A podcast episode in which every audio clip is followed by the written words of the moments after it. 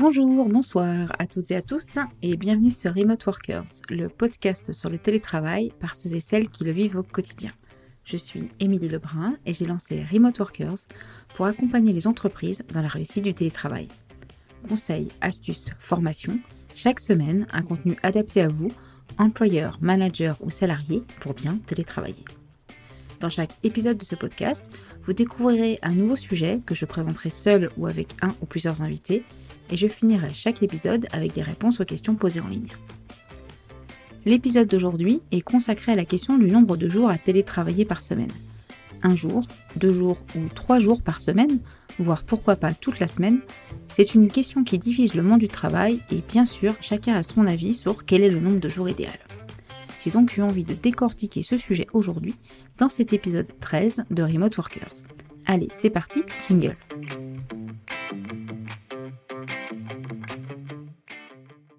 Bienvenue dans ce nouvel épisode et posons-nous aujourd'hui la question du nombre de jours idéal à télétravailler dans sa semaine. C'est clairement une question qui divise, notamment liée à la question des angoisses de chacun. Est-ce que trois jours, ce n'est pas finalement trop pour maintenir un esprit d'équipe dans l'entreprise? Est-ce que si j'accorde deux jours par semaine, mon salarié ne me demandera euh, pas plutôt le lundi et le vendredi pour se faire un week-end prolongé? Forcément, loin des yeux du manager, loin de ses collègues et loin du cadre réglementaire de l'entreprise, que se passe-t-il et combien de jours cette journée avantage, comme certains la voient, euh, doit-elle durer? Commençons déjà par quelques statistiques. Malakoff Humanis publie régulièrement des études sur le télétravail et partage les statistiques très intéressantes sur notamment le nombre de télétravailleurs, les typologies de salariés qui télétravaillent et le nombre de jours télétravaillés par semaine. Vous savez déjà tous que le nombre de télétravailleurs a explosé depuis la crise sanitaire et conséquence logique, le nombre de jours télétravaillés par semaine a également beaucoup évolué. En 2018, le nombre de jours en télétravail était d'environ 1,8 et commence à descendre à 1,6 en 2019.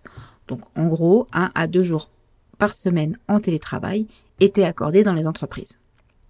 Depuis avril 2020, ce nombre de jours est passé à 3,4, soit entre 3 et 4 jours par semaine. L'État encourage fortement le télétravail pour des raisons sanitaires et les entreprises qui sont passées en télétravail n'ont pas forcément envie de retourner en arrière. Cependant, on peut se demander si, hors des conditions sanitaires, ce nombre de jours télétravaillés par semaine de 3 ou 4 n'est pas finalement trop. Côté syndicat et patronat, la question semble vite répondue, comme diraient certains. Il faut limiter le nombre de jours de télétravail à deux, voire trois jours par semaine, pas plus, pour garder selon eux le lien avec les collègues et ne pas passer sa vie à la maison. Effectivement, 90% des télétravailleurs, voire 95% en 2020 liés à la situation sanitaire, travaillent depuis leur domicile et tous n'ont pas chez eux un espace de travail dédié et un rythme de journée adapté au télétravail. Seulement 6 télétravailleurs sur 10 disposeraient chez eux d'un espace aménagé au télétravail. Donc oui, un salarié peut effectivement se sentir isolé et avoir l'impression de passer sa vie chez lui. Je rappelle déjà que le télétravail ne doit pas forcément être fait à domicile. Il existe de nombreux lieux extérieurs, euh, comme les espaces de coworking, qui sont totalement adaptés au travail. Je télétravaille par exemple à 100% tous les jours, et même si j'ai une pièce dédiée à mon domicile dédié au travail, j'ai besoin certains jours d'aller travailler à l'extérieur. Et en fait, le point central va être vraiment la question du besoin. Et en fait, chaque entreprise et chaque salarié n'ont pas forcément les mêmes besoins. C'est aussi pour ça que l'organisation pratique euh, du télétravail devient un vrai casse-tête pour les managers. Parce qu'il faut réussir à trouver un compromis entre les envies et les besoins de chacun. Le nombre de jours idéal en télétravail par semaine doit être en premier lié à la vision RH de l'entreprise et aussi basé sur les profils de vos salariés. Je m'explique. Tout d'abord, euh, le télétravail n'est pas un avantage qu'on accorde à un salarié. C'est une vraie décision d'organisation du travail dans votre entreprise. C'est l'occasion de revoir le management, les outils, la communication et le contexte actuel lié à l'évolution du monde du travail rend aujourd'hui de toute façon non négociable la transition vers plus de télétravail. Donc autant essayer au maximum de l'encadrer et de l'accorder à la vision de l'évolution de son entreprise. Le manager retrouve ici son vrai rôle initial, celui d'animateur, de jardinier et non plus de policier qui suit les heures et le travail de son équipe. Du coup, à quelle fréquence et de quelle façon souhaitez-vous, vous manager, suivre et encourager vos équipes? Combien de réunions d'équipe en physique vous semblent nécessaires dans la semaine? Par exemple, souhaitez-vous commencer la semaine par une réunion d'équipe et ainsi galvaniser vos troupes et annoncer très clairement les objectifs de la semaine? Si oui, est-ce que ce point doit être fait en présentiel ou à distance? Ça vous permettra déjà de trancher sur la question du lundi en télétravail ou non. Ou bien, ce rendez-vous est-il le vendredi? En tout cas, décidez de ces rituels selon une logique liée à vos équipes et au rythme que vous souhaitez donner, et non basé sur une peur d'un week-end prolongé si vous accordez le lundi ou le vendredi en jour télétravaillé. Faites aussi le point avec vos équipes sur le rythme de leur semaine. Peut-être que le mercredi et le jeudi sont les jours où ils doivent voir le plus possible de clientèle et donc préparer leur rendez-vous en début de semaine, donc idéalement pour être efficace, dans un lieu en télétravail. Vous pouvez ainsi organiser un sondage qui permettra d'un peu mieux comprendre bah, votre équipe, connaître combien de personnes souhaitent télétravailler chaque semaine et quel serait pour eux le nombre de jours idéal et le jour dédié. Le plus important au final euh, est que ce nombre de jours télétravaillés soit un point d'équilibre entre vous, euh, vos besoins d'entreprise, vos besoins de manager et des salariés. En plus, très important, les jours en présentiel doivent respecter la même organisation, donc j'entends par là les outils, la communication, euh, que quand l'équipe est en télétravail.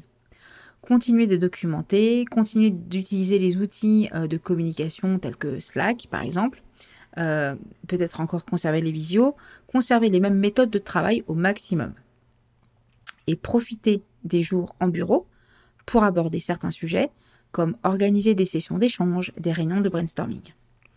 Vous pourrez ainsi alterner les jours de réflexion et les jours un peu plus de production.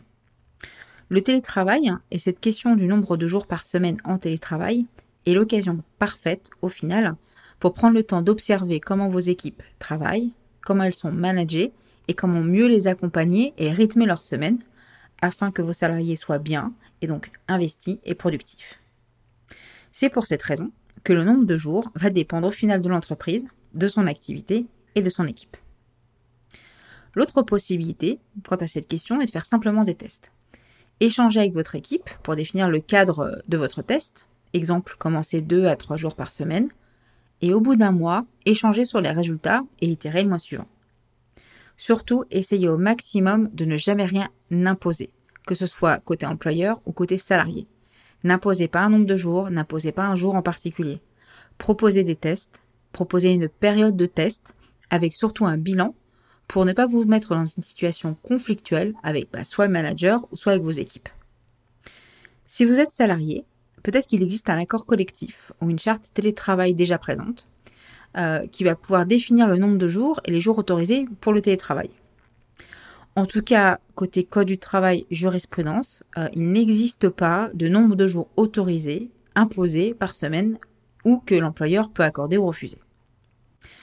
Mon conseil en tout cas, euh, sur la question du nombre de jours en télétravail, est d'avant tout de rappeler que le télétravail s'effectue par journée entière. Surtout, ne faites pas de télétravail régulier en demi-journée ou en heure. Je parle bien de télétravail régulier. Quand c'est occasionnel, pourquoi pas? Mais si vous avez un télétravail régulier, surtout, procédez par journée entière.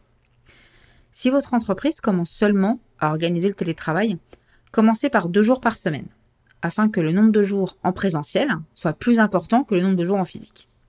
Soyez aussi très flexible dans les jours pour pouvoir tester différentes organisations et trouver au final celle qui vous paraît la plus adaptée. Prévoyez, et c'est indispensable, un moment d'échange régulier pour faire le point sur la pratique du télétravail dans l'entreprise, que ce soit seul ou accompagné par un consultant externe, pour identifier ce qui se passe bien, moins bien, et justement identifier si le nombre de jours en télétravail peut passer de 2 à 3, voire à 5 pour certains profils.